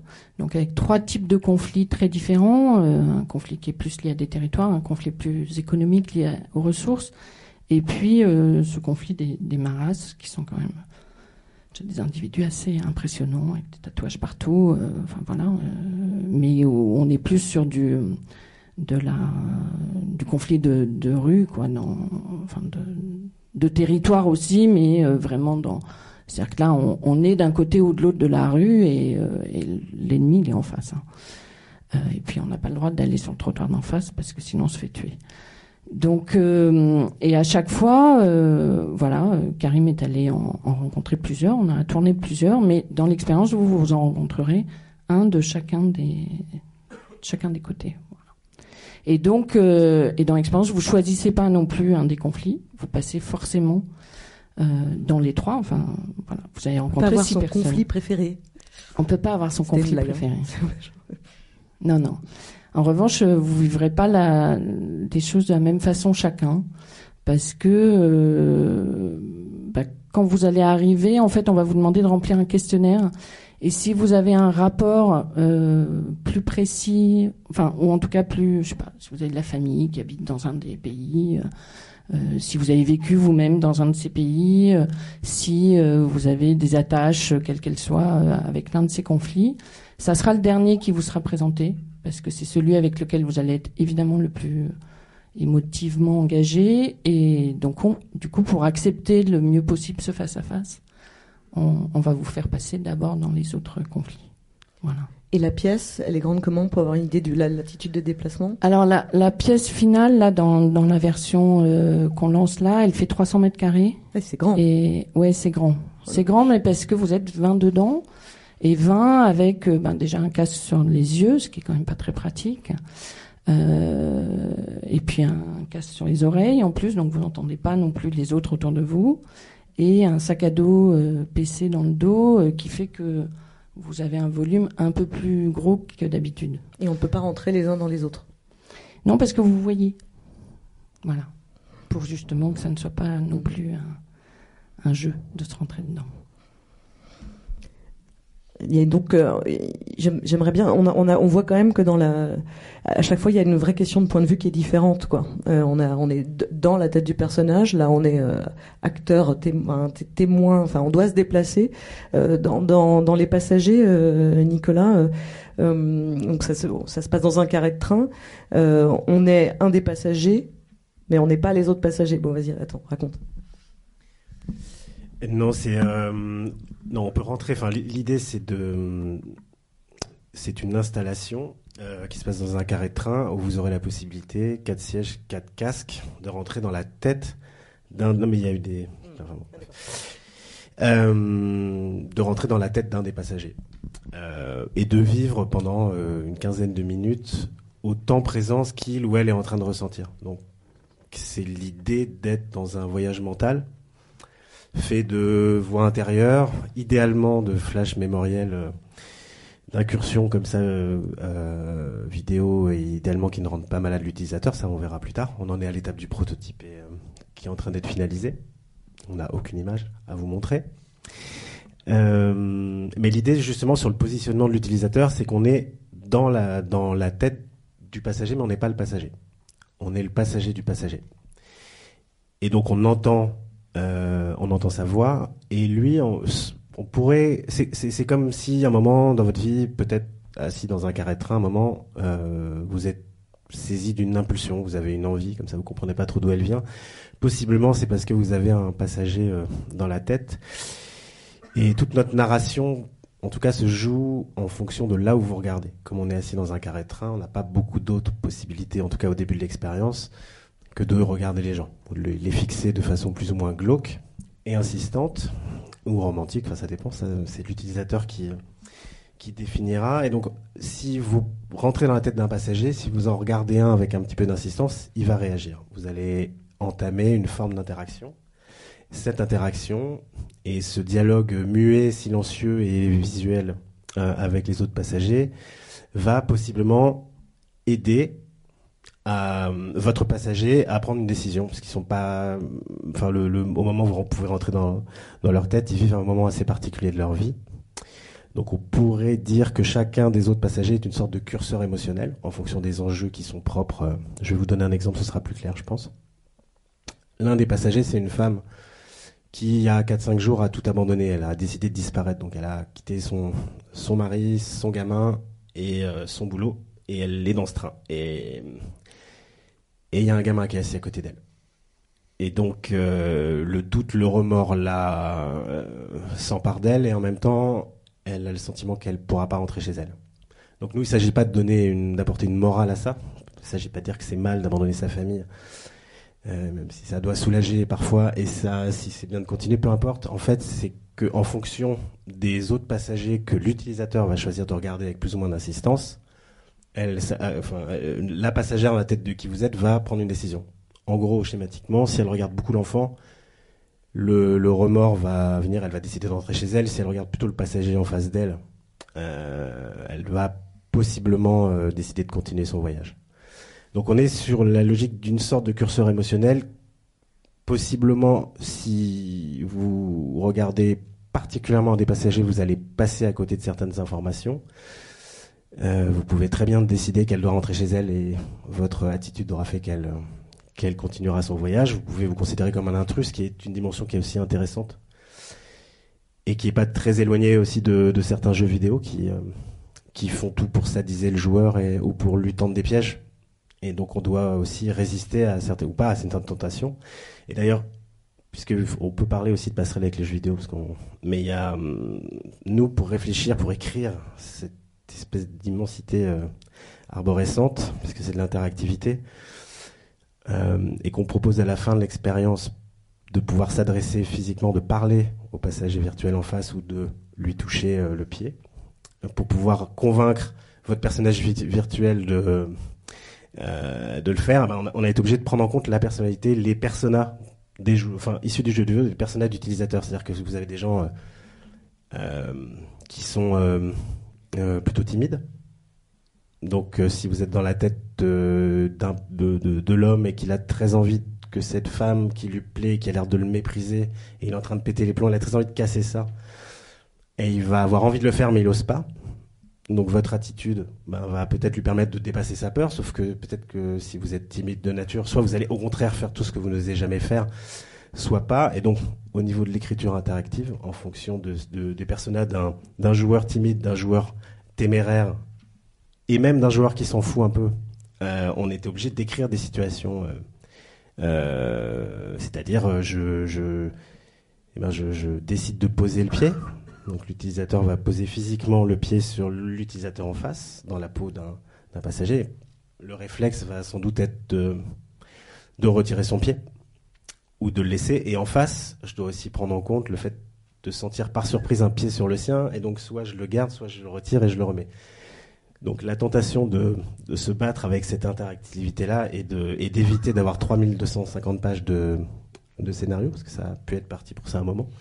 Donc on est obligé constamment, c'est un jeu qui est assez vertigineux et qui raccorde à l'expérience, c'est-à-dire qu'on écrit des personnages, on doit leur être fidèle, on doit se mettre dans leur tête, mais en même temps, l'expérience, c'est pour ça que c'est vraiment le terme le plus euh, euh, à la fois vague et, adapté, et de d'écrire en fonction de l'utilisateur, d'essayer d'imaginer sans en avoir jamais aucune preuve, puisque on a tous euh, démarré des choses sans, ça continue sans être certain que tout va marcher, mais prendre en compte l'utilisateur mais euh, ça pourrait être une espèce. Enfin, oui, je vois ça que comme un fantasme ou un cauchemar de scénariste, c'est-à-dire, tu as le droit d'explorer toutes les hypothèses. Les endroits du deuil n'existent plus. C'est un fantasme au début, un cauchemar à la, fin. Mais par exemple, pour une situation aussi simple que le pied, enfin, de toucher la main de quelqu'un, on va dire, parce que le pied, là, soudainement, c'est bizarre. On est parti sur le. On est parti sur du pied. On, on part sur du, on va partir sur du coude bientôt. Et alors, le coude, c'est combien, voilà, un geste aussi simple que ça, les ramifications, l'arborescence, enfin, il y a, y a, combien, il y a, y a y a typologies de situations qui il y, en a, il y en a pas mal. On a un peu raccourci aussi. Euh, on en est vraiment au prototype. Donc il y a des choses qu'on imagine, il y a des choses qu'on teste et on n'a pas pu faire tout évidemment. Déjà voir si techniquement c'est possible et puis après on se lâchera ou pas. Mais juste un, élément puisque tu parles du pied. En fait, on a, on essaye de travailler s'il est possible de convaincre un utilisateur de faire quelque chose qu'il ne verra pas à l'image, puisqu'on ne voit pas le, on peut pas voir ses jambes, on peut pas voir les jambes en face, donc c'est vraiment sûr. Essayer de le convaincre à l'audio de, de, de, d'entamer cette interaction-là. Et les protos, ça sert vraiment à ça, ça sert à tester euh, tout, tout, tout, et enfin le maximum de choses possibles.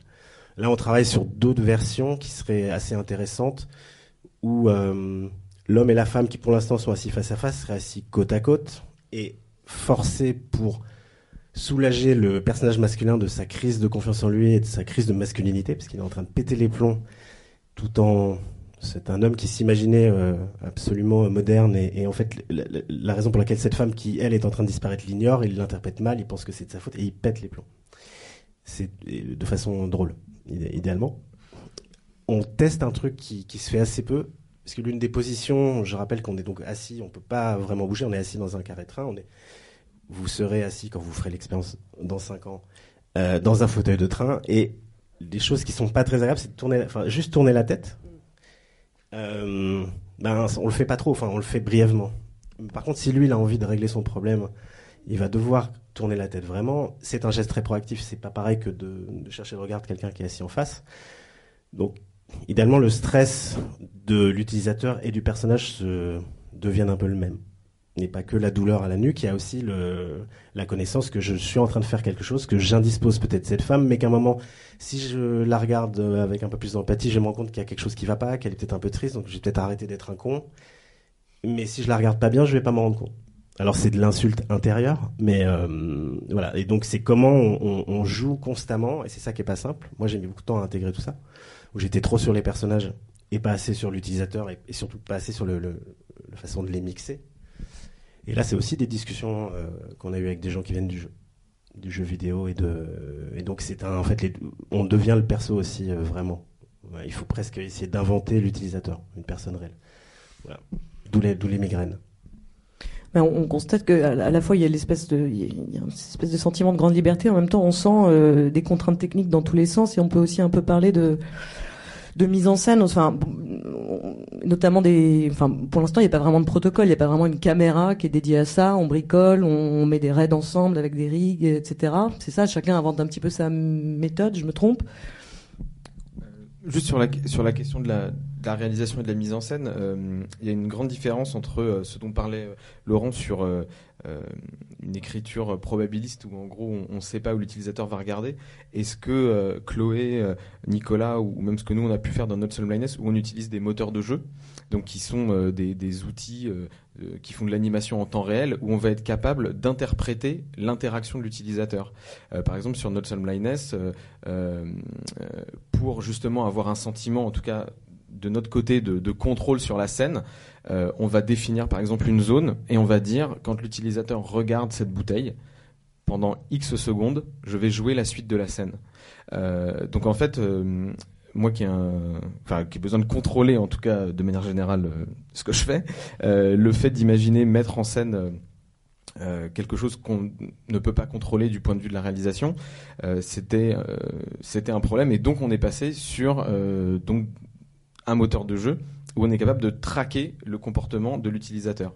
Euh, et cette notion de tracking, c'est ce qu'on retrouve dans ce que disait Chloé, qui parlait d'intelligence artificielle, c'est ce dont parlait Nicolas sur euh, ces comportements euh, que l'on va pouvoir déceler chez l'utilisateur. On peut faire ça en vidéo ou en 3D, mais à chaque fois, il va y avoir une couche de programmation.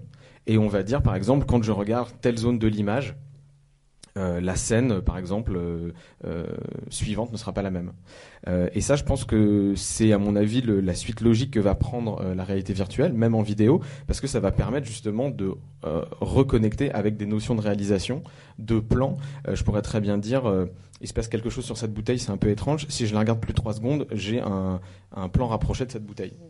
et je pense que, que la, question de la perte de contrôle du regard de l'utilisateur soit c'est une contrainte créative et, ça crée de, nouvelles choses. Et je suis assez euh, raccord avec euh, ce que tu disais sur le théâtre où tu, on peut pas forcer les gens à regarder la scène, on peut décider de regarder euh, les projecteurs. Et en même temps, je pense que ça va tendre à disparaître parce qu'on a d'autres moyens de reconnecter avec la, prise de contrôle par le réalisateur du, récit pour écrire sans doute des récits plus, complexes. donc ensuite, sur notre Blindness, donc qui est un projet interactif. On a fait un autre projet que, que vous pourrez voir au festival Kaleido qui se tiendra ce week-end, qui s'appelle Kinoscope, qui est un, pro, un, projet de Philippe Collin et Clément Léotard, qui est un court métrage d'animation. Et là, qui est absolument linéaire. Euh, et donc là, on a été confronté à ce problème-là.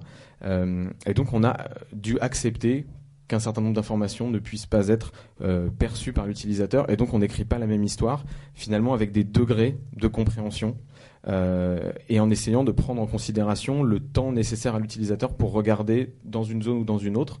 Euh, et pour l'instant en étant effectivement complètement pris au piège dans l'intention du regard de l'utilisateur. Aujourd'hui, il y a aussi d'autres. Euh, il y a Adobe qui, qui se met à, à, travailler sur un logiciel de montage en VR, puisque imaginons que j'ai un point d'intérêt derrière moi et que je le regarde et que je change de, je change de scène je serais peut-être de dos à la scène, puisque je serais encore en train de regarder derrière moi. Et ils sont en train de mettre en place un logiciel de montage qui permet, euh, en fonction d'où regarde d'où se porte le regard de l'utilisateur, de repositionner le point d'intérêt des scènes. Donc à chaque fois, donc vous allez avoir un système, on va dire, de timer, de durée de scène, et euh, on va euh, vous repositionner sur le point zéro en fonction de la position de votre regard et non pas en fonction de la position de la scène. Eh, Je ne sais pas si c'est très clair ce que je viens de dire. Il faudrait faire un dessin, mais je dessine très mal. Euh, donc, en gros, tout ça est en train de, de pas mal, euh, de pas mal changer, et je pense que le plus euh, intéressant aujourd'hui, c'est euh, quelles que soient les contraintes, euh, de les prendre du point de vue de la contrainte créative et d'essayer de, de régler ça.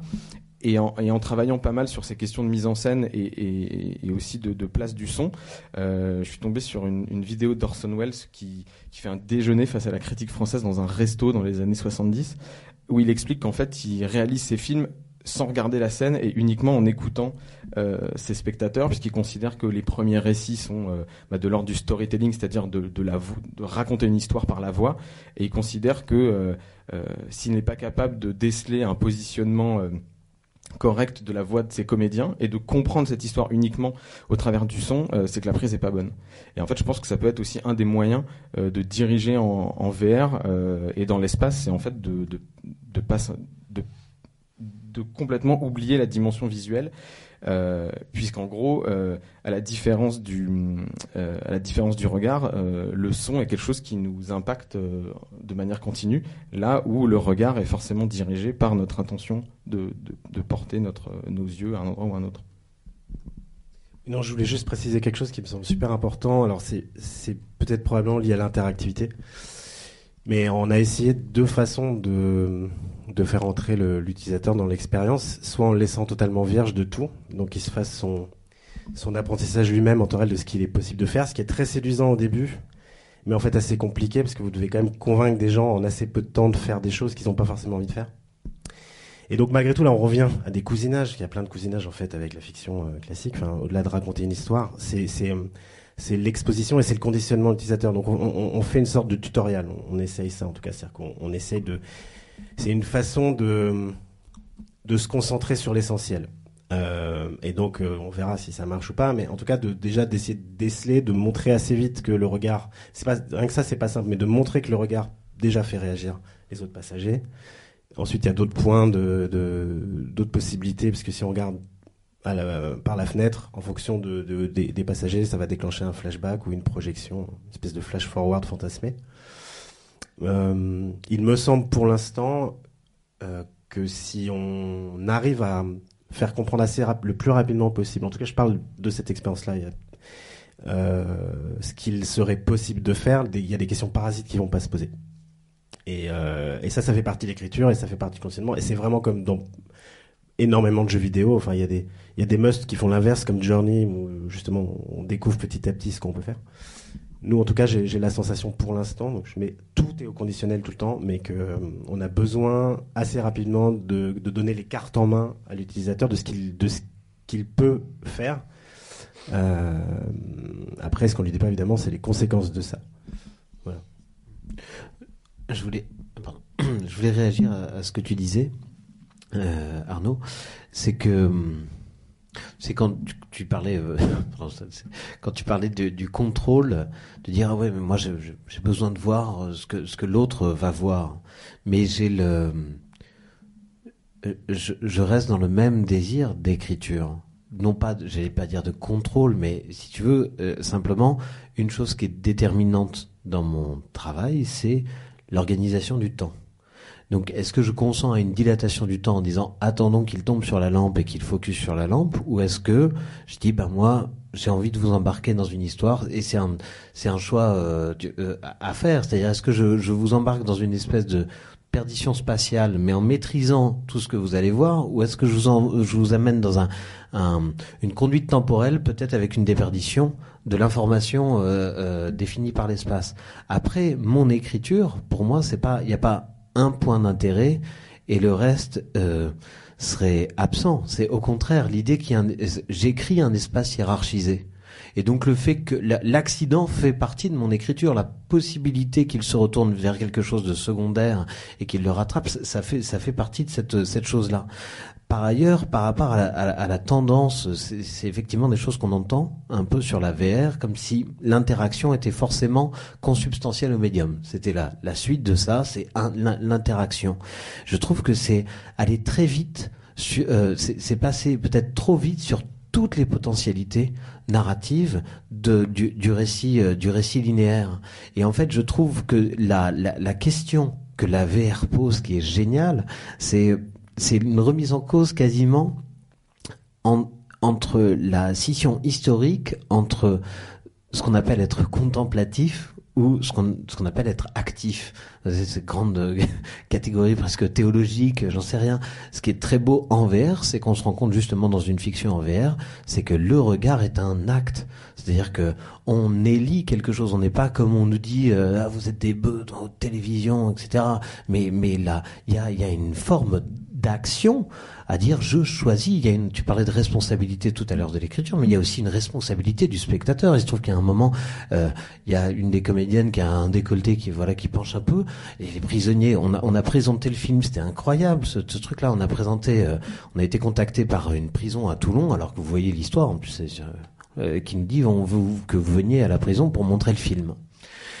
Et donc euh, on amène euh, on amène le film, on est décidé en disant vous voyez le pitch, enfin c'est un peu compliqué, c'est un peu hardcore et tout. Euh, et les gars sont venus et tout le monde m'a dit oh quand même la fille. Enfin c'était un truc.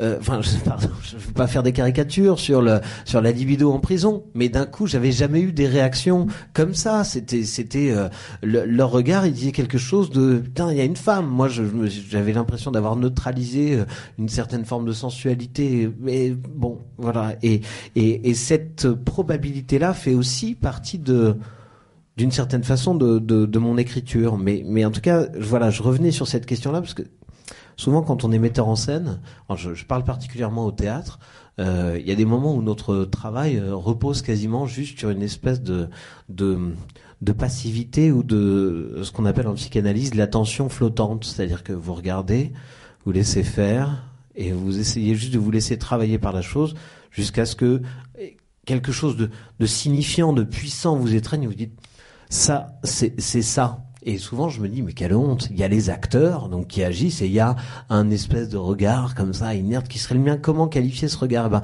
La VR, pour moi, permet de, de rétablir l'aspect dynamique ou actif de, de, de justement du, du, travail du metteur en scène. Donc voilà, je, je, c'était juste pour pas enterrer complètement la possibilité d'être par contre dans une écriture temporelle. Et dernière chose en réaction, un truc que je trouve génial, enfin c'est une chose que je me suis souvent dit à propos du théâtre. Au théâtre, moi je fais un travail très visuel. Et il y a un vrai problème pour le théâtre visuel, c'est que autant quand vous faites du son, du théâtre, euh, comme on a l'habitude d'en voir, il y a un sens qui est démocratique, relativement démocratique, c'est l'audition. Vous êtes au premier rang, vous êtes au troisième ou au dixième rang, vous entendez peut-être pas exactement la même chose, mais pour peu que vos acteurs soient repris, toute la salle entend la même chose. Quand vous êtes dans une salle de théâtre, c'est un cauchemar. C'est-à-dire que vous vous mettez euh, ici à la place du prince et vous dites putain mon spectacle est dément. Et juste à côté, euh, les gens disent ah mais c'est horrible, on voit les coulisses, ça barbouille de partout, c'est dégueulasse. Et, et alors qu'ils n'ont jamais ce problème-là avec la question du son. Le son est démocratique, la, la vision elle est aristocratique.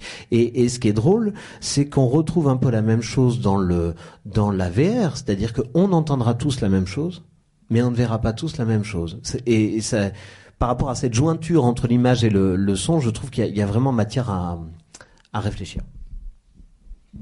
Mais le son, c'est d'ailleurs euh, le son binaural, le son octophone, c'est ça aussi? Octophonique. Octophonique. voilà.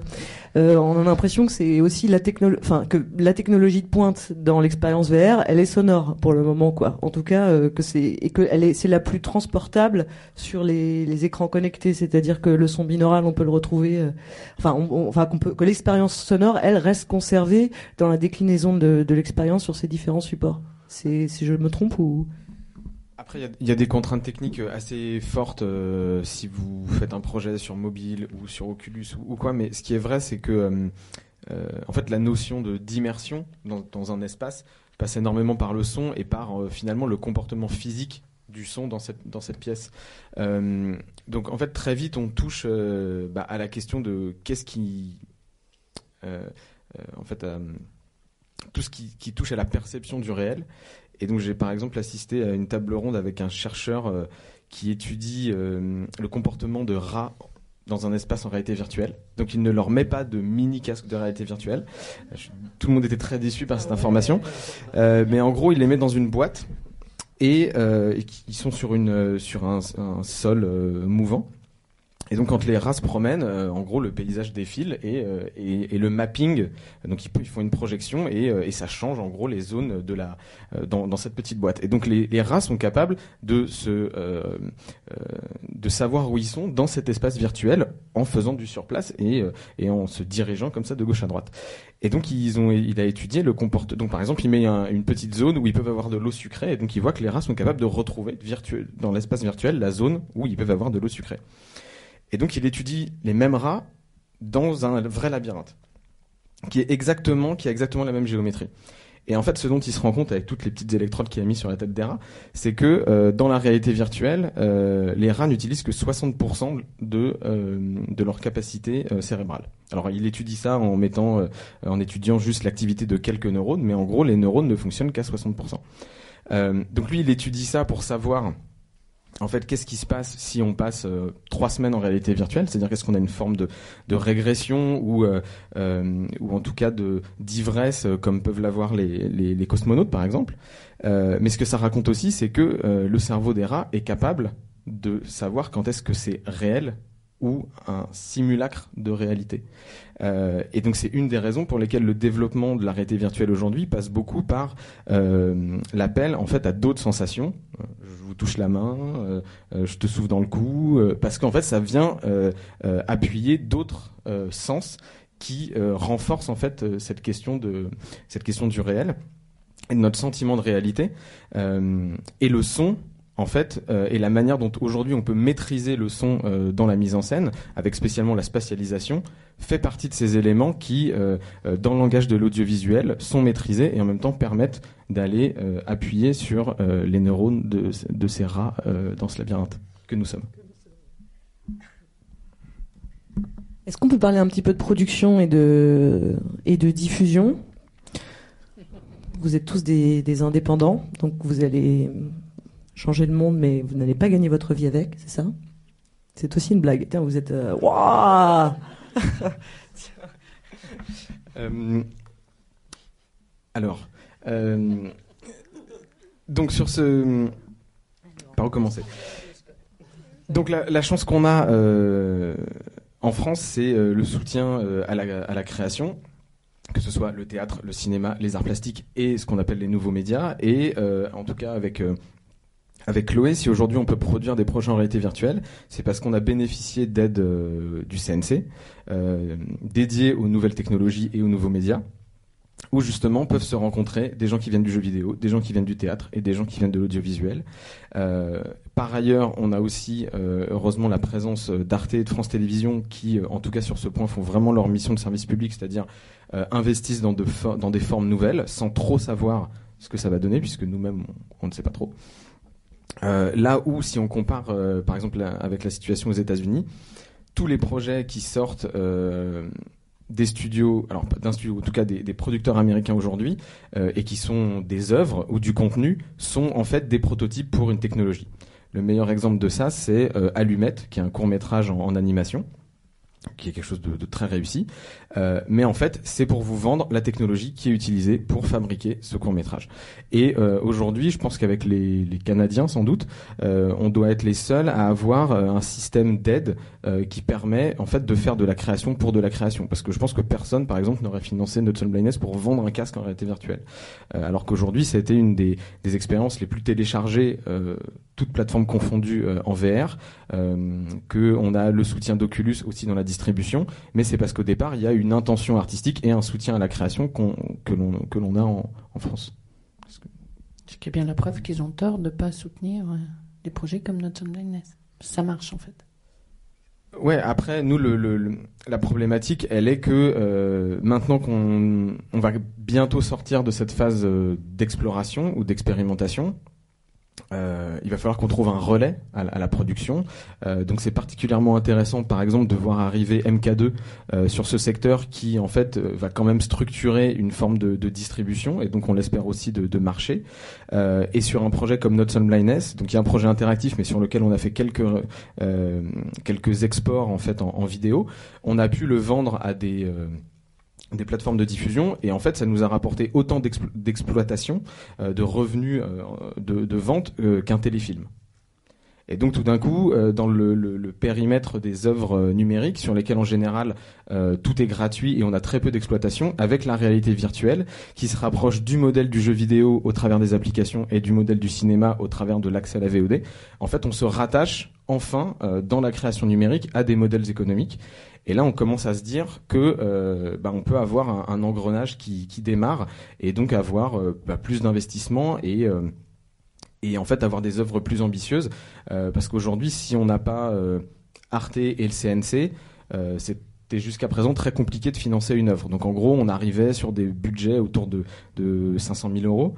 Euh, ce qui est déjà pas mal. Euh, mais aujourd'hui, on commence à pouvoir financer des projets à hauteur d'un million, un million deux, avec euh, des coproductions internationales et, et des financements de sociétés comme Oculus ou Google ou HTC, qui en fait ont finalement compris que pour vendre des casques de réalité virtuelle, bah, il fallait avoir quelque chose à regarder dedans. Ce qui est quand même ce qui leur a pris un certain temps. Hein. Euh, donc, euh... oui, allez.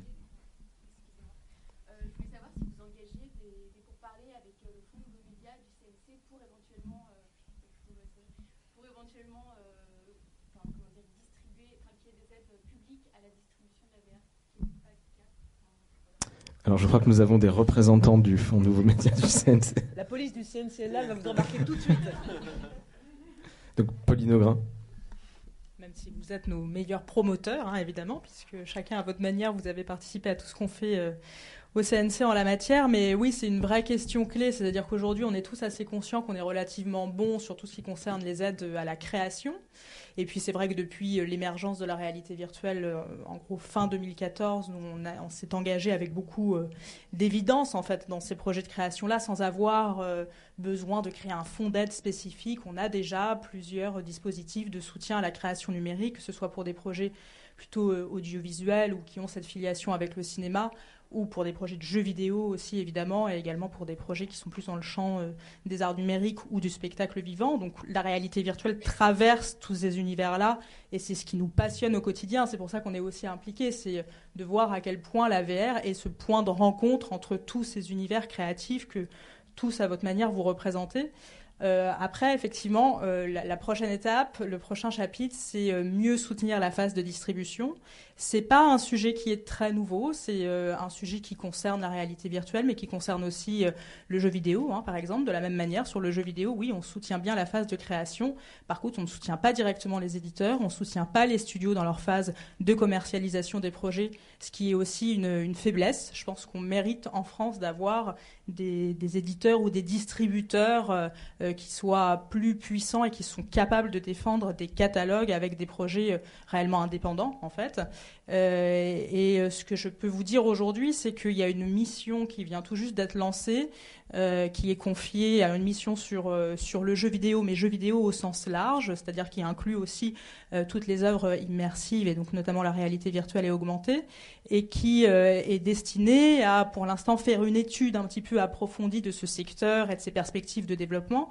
Et j'espère que de cette mission ressortira notamment cette question clé de, de la distribution, ce qui doit nous permettre d'avoir, on espère aussi dans la foulée peut-être à terme et rapidement des nouvelles ressources pour nous permettre de mieux soutenir aussi euh, cette filière, puisque la réalité aujourd'hui c'est aussi une réalité euh, financière. Il faut toujours se souvenir que nous n'avons pas de ressources propres au secteur de la création interactive, que nous ne taxons pas du tout les acteurs du jeu vidéo, et que j'imagine qu'à terme, si on souhaite vraiment développer pleinement euh, ce, ce pilier, ce troisième pilier du Centre national du cinéma, il faut quand même un petit peu en passer par là. Mais donc pour vous rassurer, nous en sommes pleinement conscients et nous y travaillons dans un délai qui euh, n'est pas défini, bien sûr. si vous avez d'autres questions, n'hésitez pas parce qu'il nous reste euh, une quinzaine de minutes avant de fuir cette salle. Une fois que ça sera distribué euh, de manière euh, industrielle, comment est-ce qu'on va, euh, je ne sais pas trop comment expliquer ça, mais, mais favoriser ces expériences individuelles de VR alors qu'on sera 50 dans une salle? Ça va se passer comment en fait? Alors aujourd'hui, il y a au départ, une partie de la distribution des œuvres se fait sur le modèle de la VOD ou des applications. Donc on va le télécharger euh, sur son PC ou son Mac euh, et sur son, sur son téléphone. Et ensuite, on voit que la difficulté à entrer dans le casque, c'est-à-dire d'avoir bien installé son Oculus Rift ou son HTC, d'avoir tout ce qu'il faut, le bon casque, de pas se faire embêter par son fils qui est en train de jouer à côté quand on a un casque de verre sur la tête, pousse en fait à aller dans une salle dédiée à ça. Et c'est par exemple la raison d'être de la, de la salle MK de VR. C'est sans doute le meilleur environnement dans lequel faire une, euh, une expérience en réalité virtuelle. Donc ce qui est intéressant, c'est que euh, on voit qu'il y a différents modèles et différentes fenêtres d'exploitation qui sont en train d'apparaître sur la VR, qui sont finalement une distribution en ligne qui pourrait être euh, la VOD et une exploitation salle euh, qui serait la projection euh, dans dans une salle comme la MK2VR. Et ça, ça, ça, ça crée aussi des logiques d'exploitation et donc des logiques de financement où par exemple on pourrait imaginer une fenêtre salle pendant 6 mois, 36 mois et une fenêtre VOD par la suite. Euh, et tout ça, en fait, part des usages. C'est absolument pas théorisé. Euh, c'est lié, en fait, tout simplement aussi à la difficulté d'utiliser aujourd'hui un casque euh, en, réalité virtuelle. Et tout ça, finalement, c'est ben voilà, on est en train de, découvrir un peu ça, et en même temps les choses vont très vite. Je pense qu'il y a un autre secteur qui euh, va, pour ceux qui connaissent Sleep No More, qui est donc du théâtre immersif ou le manoir, c'est ça Paris. Euh, il y a toute une partie de, de ces expériences immersives qui sont aussi très très proches euh, du spectacle vivant, mais qui font appel euh, à des casques de réalité virtuelle ou de la projection, où on va sans doute devoir faire appel à des gens venant du théâtre à des gens venant de l'audiovisuel et donc à des financements venant de l'audiovisuel mais aussi venant du théâtre et cela on les connaît pas trop donc en fait il faut espérer en fait que, que on va... ou du jeu vidéo ou même du jeu vidéo. Euh, et en gros, ce on peut qualifier tout ce secteur de d'immersive entertainment ou de, de médias immersifs, et il va falloir réinventer des modes d'exploitation, mais aussi des modes de financement, euh, sans forcément euh, attendre d'avoir euh, d'avoir d'avoir un marché qui justifie ces, ces, investissements. Et en fait, en France et au Canada, par exemple, euh, on a cette chance-là. Et, il faut espérer que, que ça continue parce qu'en fait, ce que l'on voit, euh, c'est que l'exception culturelle française s'incarne aussi très bien dans des œuvres numériques et pas nécessairement euh, dans, le, dans le cinéma. Et qu'en fait, on, a un vrai discours à créer dans cette continuité entre bah, la littérature, le cinéma et finalement la réalité virtuelle. C'est combien ça coûte en fait Parce que de 500 000 et de 1,2 million. Mais euh, comme il y a des devis à peu près moyens pour des courts métrages et des longs métrages, combien ça coûte et quelle est la durée moyenne d'une expérience de, réalité virtuelle? Alors sur la durée moyenne, ça dépend beaucoup de si c'est linéaire ou, interactif. Oui, je pense aujourd'hui on peut parler d'un de formats qui sont en train de, de se mettre à, à c'est pas une règle, hein, euh, vous, avez, vous avez trouvé tout.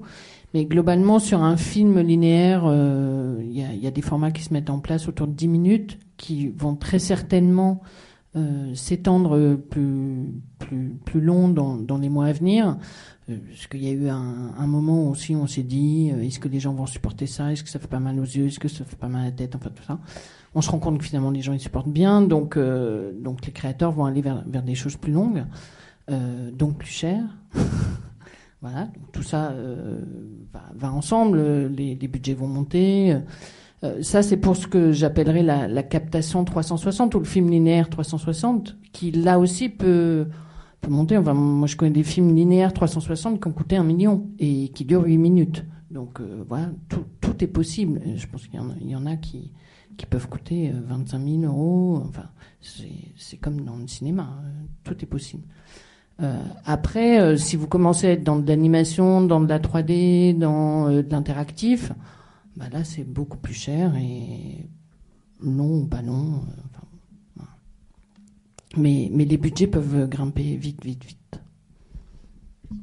Après, il y a un principe de réalité, enfin, qui est, en gros, aujourd'hui, c'est difficile de lever plus de 450 000 euros pour faire un projet. C'est l'enveloppe maximum aujourd'hui. Si on prend des partenaires français, c'est souvent dans ces enveloppes-là. Et, euh, et, en fait, ce qui nous permet d'aller au-dessus, c'est si on embarque euh, bah, euh, Oculus ou Google ou HTC ou éventuellement quelques partenaires, quelques partenaires privés, des fondations américaines. Ou, mais pour l'instant, j'ai pas vu beaucoup de. Alors après, il y a la coproduction internationale avec le crédit d'impôt anglais, le tax, le, le tax shelter belge, la copro avec le Luxembourg. Donc en fait, on se rapproche de modèles qui sont assez courants dans, dans le cinéma. Et puis après, j'imagine qu'il y aura des fondations qui vont aussi euh, décider d'investir, par exemple, sur euh, l'œuvre d'Iñárritu et qui vont pas mettre 300 000 euros. Il n'y a pas de Sofica alors, c'est une bonne question. Les Sofica, je pense qu'elles euh, elles peuvent, elles vont rentrer, à mon avis, assez vite. Elles auront peut-être un peu de mal sur des œuvres interactives. Mais je pense que les Sofica, qui ont quand même aujourd'hui du mal à rentrer dans leurs investissements, quand elles vont voir combien se vendent un court métrage en VR de 8 minutes, euh, elles vont mettre des tickets, pas forcément à la hauteur de, ceux du cinéma, mais à mon avis des 25, 50, peut-être des 100, 100 000 euros. Et en fait, dans le plan de financement d'un projet, ça, peut quand même tout changer. Mais ouais, effectivement, il y a une vraie discussion à avoir avec les Sofia. Qui nous Skype d'ailleurs, peut-être là, actuellement.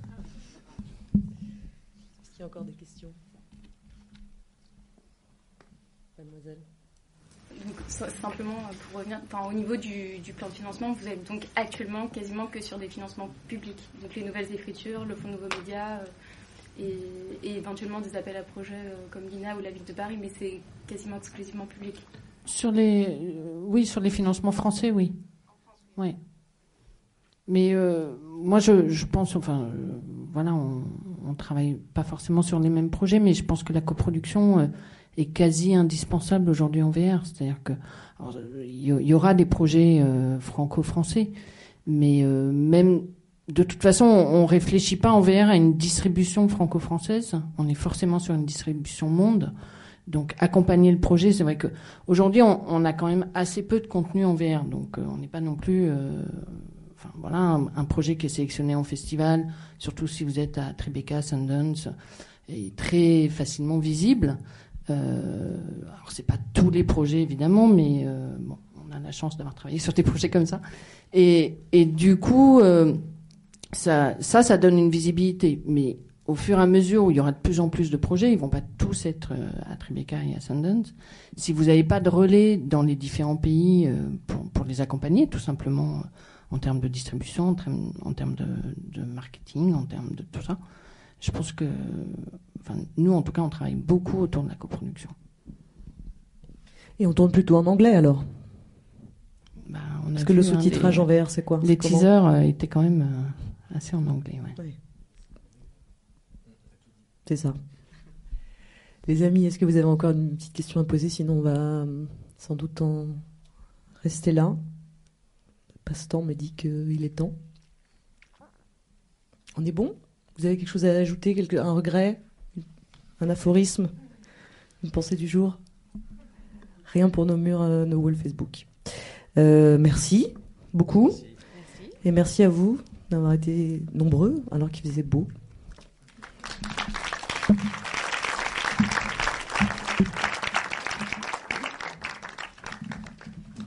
Oui, vous pouvez passer à côté pour faire l'expérience maintenant.